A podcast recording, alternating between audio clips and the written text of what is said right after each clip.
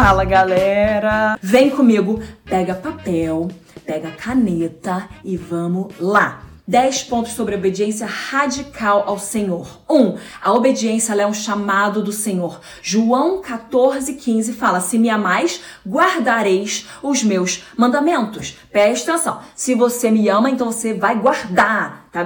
Você irá guardar tem que guardar, entendeu? Tá falando que então vocês guardarão, vocês farão isso. Tá impondo aquele negócio. Se vocês me amam, vocês vão guardar os meus mandamentos. Então é um chamado do Senhor na nossa caminhada. Se nós amamos a Deus, nós guardamos manda os mandamentos. João 5,19, essa palavra aqui vem de Jesus falando com eles. E Jesus é o nosso maior exemplo, o nosso maior modelo. Vocês sabem disso, né? Vocês concordam, senão vocês não estariam aqui nessa live. E ele nos mostra o que, que é obedecer a Deus. Eu já dei o exemplo aqui de quando ele fala: afasta de mim esse cálice, mas não seja feita a minha vontade, só que a tua.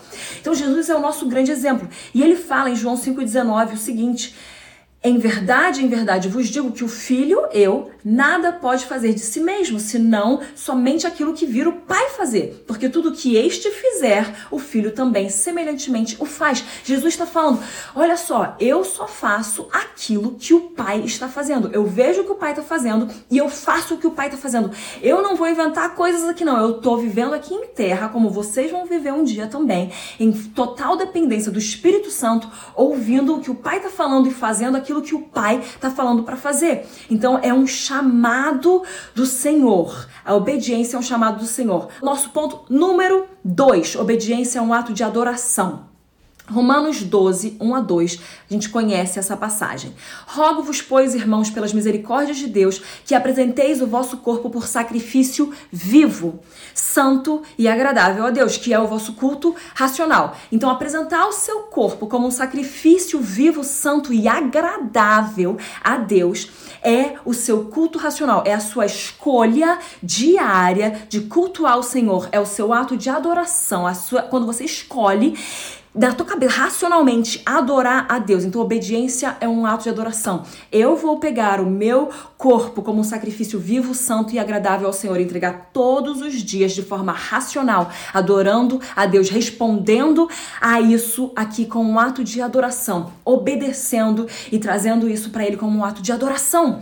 Então, e aí depois continua que é o escudo nacional, não vos conformeis com este século, mas transformai-vos pela renovação da vossa mente, para que experimenteis qual seja, qual seja a boa, agradável e perfeita vontade de Deus. Nós, então, continuamente temos um ato de adoração quando a gente obedece a Deus e pega o nosso corpo que, e oferece como sacrifício vivo, santo e agradável ao Senhor. Nós escolhemos caminhar, nos comprometer com um caminhar santo na nossa vida. Nós, esco nós escolhemos viver para Ele, não só morrer para Ele. Cara, você tá está disposto a viver para Deus? Porque às vezes é fácil a gente pensar, não, então tá bom, eu vou morrer para o Senhor. Cara, vive para Ele. Se Ele morreu por você, vive a tua vida inteira para Ele.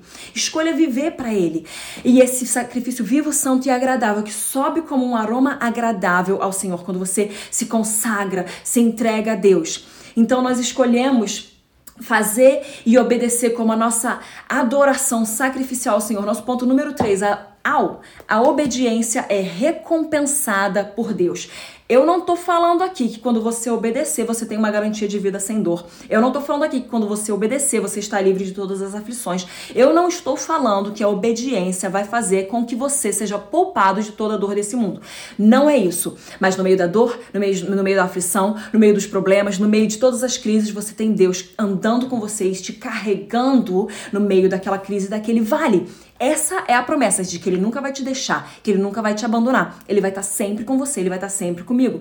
Então não é uma garantia de vida sem dor, mas é uma garantia de uma vida vivida plena, vivida vividamente para ele, entregue a ele uma vida que vai deixar impactos eternos e marcas eternas nas pessoas que você encontrar. Uma vida cuja obediência vai mais longe, os frutos dessa obediência vão mais longe do que os seus próprios pés. Então nós temos essa perspectiva também celestial. A gente pode não ser poupado de dor, porque ele falou: no mundo vocês vão ter aflições, mas tenham um bom ânimo porque eu já venci o mundo. Então, no final, já tá vencido. A gente tem esse bom ânimo. A gente não vai ser poupado da dor, mas a gente vai ter ele com a gente em todos os momentos.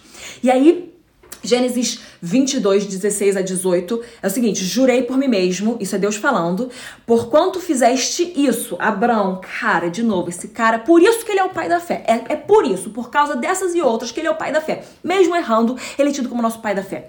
Por quanto fizeste isso, sabe o que ele estava fazendo? Pá! Ele estava prestes a matar o seu próprio filho porque ele estava obedecendo a palavra de Deus. Só que é o que é mais louco, presta atenção. Nenhum, não tinha uma história, ai, agora eu vou entregar o meu Isaac para Deus, porque a gente fala assim hoje, né? Crente fala assim. Então, assim, eu tenho que entregar meu Isaac pro Senhor, vou sacrificar aqui meu Isaac pro Senhor. Mas a gente já sabe que pode ser que apareça um carneiro ali. Agora, Abraão não sabia disso, não. Ele sabia que Deus tinha prometido que nele seriam benditas todas as famílias da terra, que ele iria ter um filho. Ele sabia disso. E aí Deus fala assim: me entrega o teu filho. Como assim? Me entrega o teu filho. Sabe por quê? A gente precisa mais amar o Deus da promessa do que a própria promessa. E Abrão mostrou para Deus, a gente vai ler aqui nesse versículo, que ele amava mais o Deus da promessa do que a própria promessa. E se Deus tinha prometido, ele ia fazer o que fosse para acontecer. Mas Abrão não sabia que ia aparecer um carneirinho ali naquele momento, daquele jeito. Deus, jurei por mim mesmo, porquanto fizeste isso e não me negaste o teu único filho, que deveras te abençoarei e certamente multiplicarei a tua descendência como as estrelas dos céus e como a areia na praia do mar, e a tua descendência possuirá a cidade dos seus inimigos. Nela serão benditas todas as nações da terra, porquanto obedeceste a minha voz. Gente, eu tô até com vontade de chorar aqui, porque, cara, ele tá disposto a matar o próprio filho dele.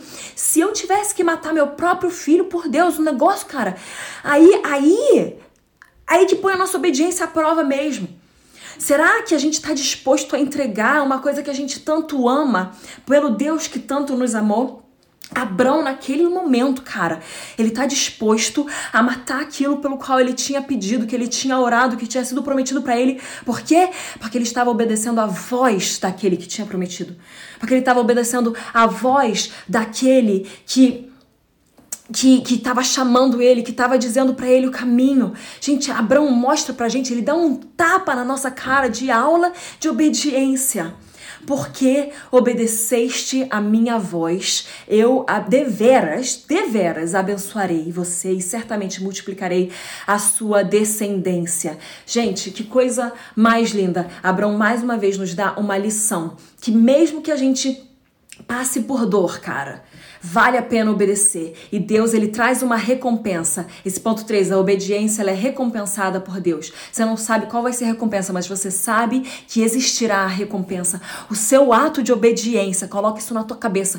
O seu ato de obediência, ele vai mais longe do que os seus próprios pés. O ato de obediência de Abraão foi muito mais longe do que as ações, outras ações dele aqui na terra, o que ele poderia fazer.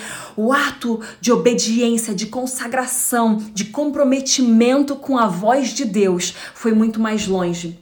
Gente, nosso quarto ponto, obediência é a manifestação do nosso amor por Ele. Anota aí referência 1 João 5, 2 e 3. Nisto conhecemos que amamos os filhos de Deus quando amamos a Deus e praticamos os seus mandamentos, porque este é o amor de Deus, que guardemos os seus mandamentos.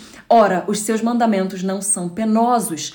Os mandamentos do Senhor, eles não são penosos quando nós amamos a Deus, quando nós estamos comprometidos com Ele, quando nós estamos apaixonados, quando nós estamos entregues, quando nós ouvimos a voz e falamos, Senhor, fala mais, porque eu sei tudo que a tua obediência causa na minha vida. Eu posso não entender, eu posso muitas vezes não ver o fruto, eu posso muitas vezes não saber para onde eu tô indo, mas eu vou porque eu sei quem tu és. Eu pego a minha Bíblia e eu sei que tudo que ela fala é verdade, tudo que ela diz sobre mim é verdade, tudo que ela promete é verdade, vai acontecer e eu me agarro nisso.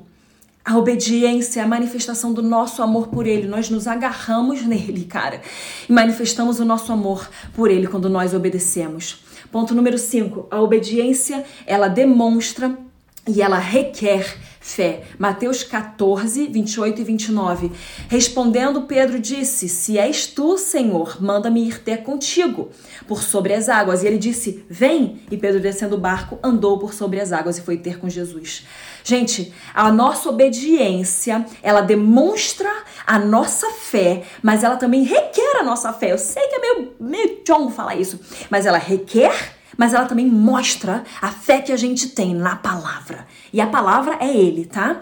Então, Pedro, ele andou por sobre a palavra de Jesus. Vem, Pedro.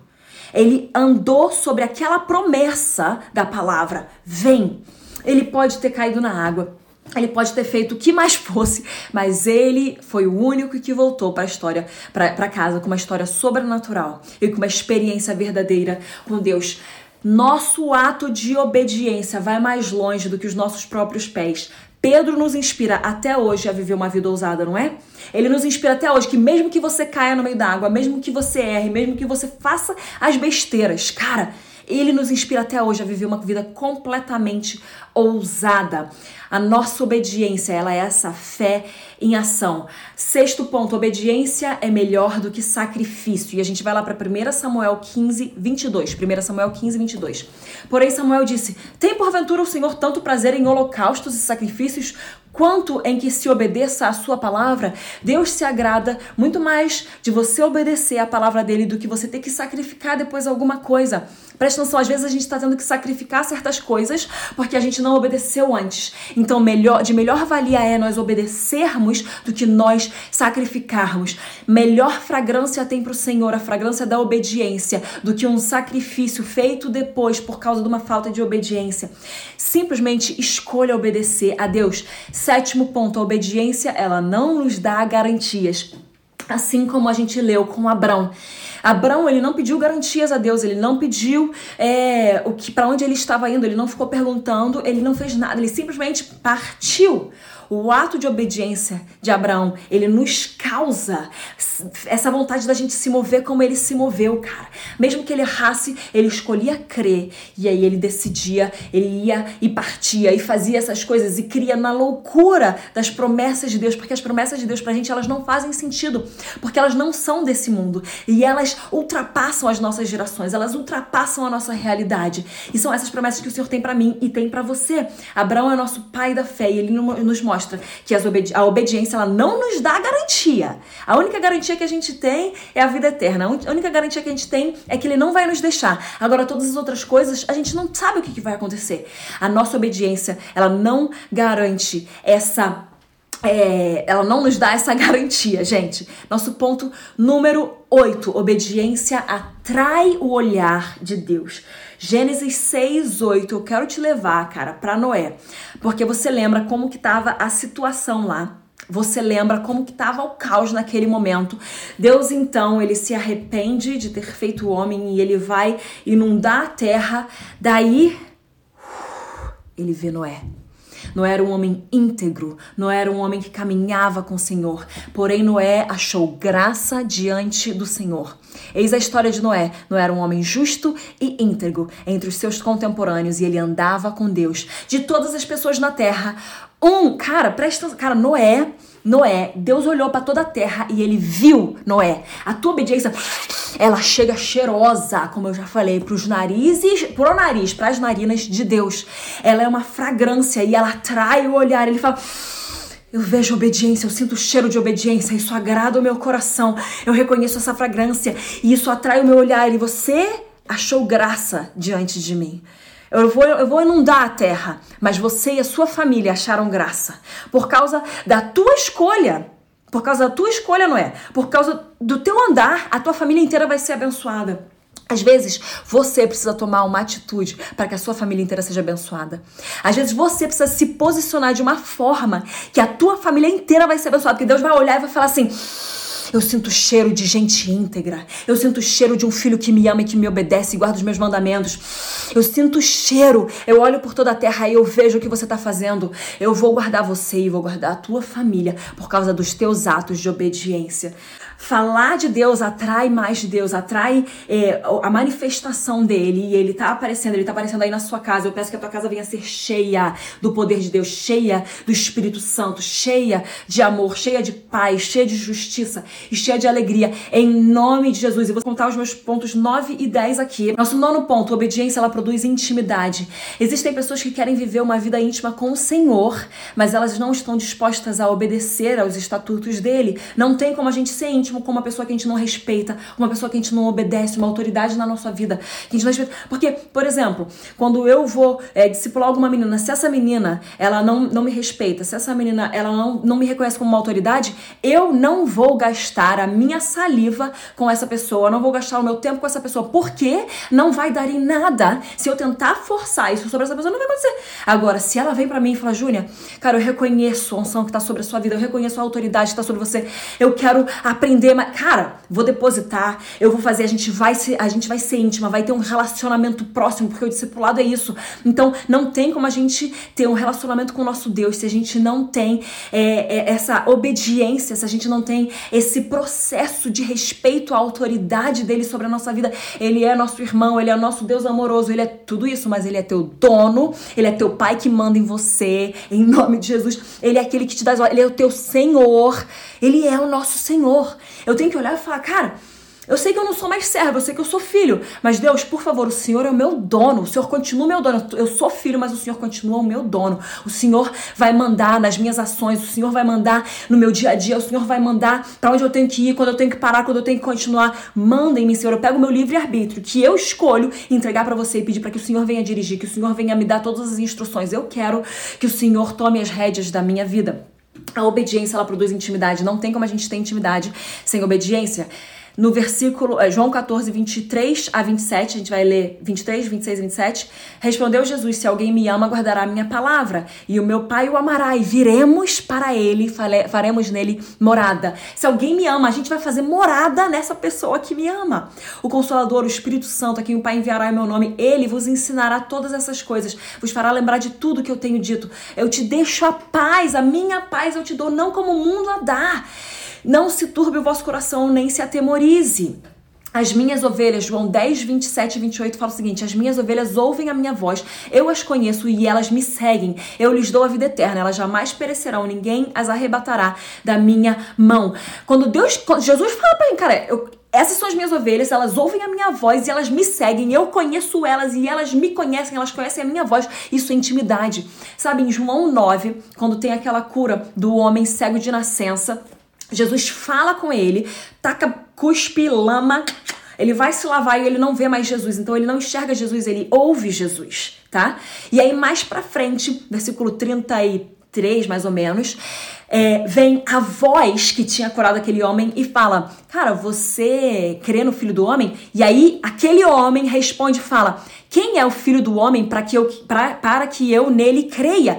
Você é a palavra que me curou. Você é a voz que me trouxe restauração. Você trouxe um toque sobrenatural para minha vida. O que o Senhor me falar, eu vou crer. Quem é esse filho do homem? Palavra, me diga quem é o filho do homem para que eu nele creia. Existe um reconhecimento para você reconhecer a voz de Deus. Você precisa primeiramente conhecer intimidade. Estava começando ali a acontecer essa intimidade de reconhecer a voz de Deus quando ele fala com a gente.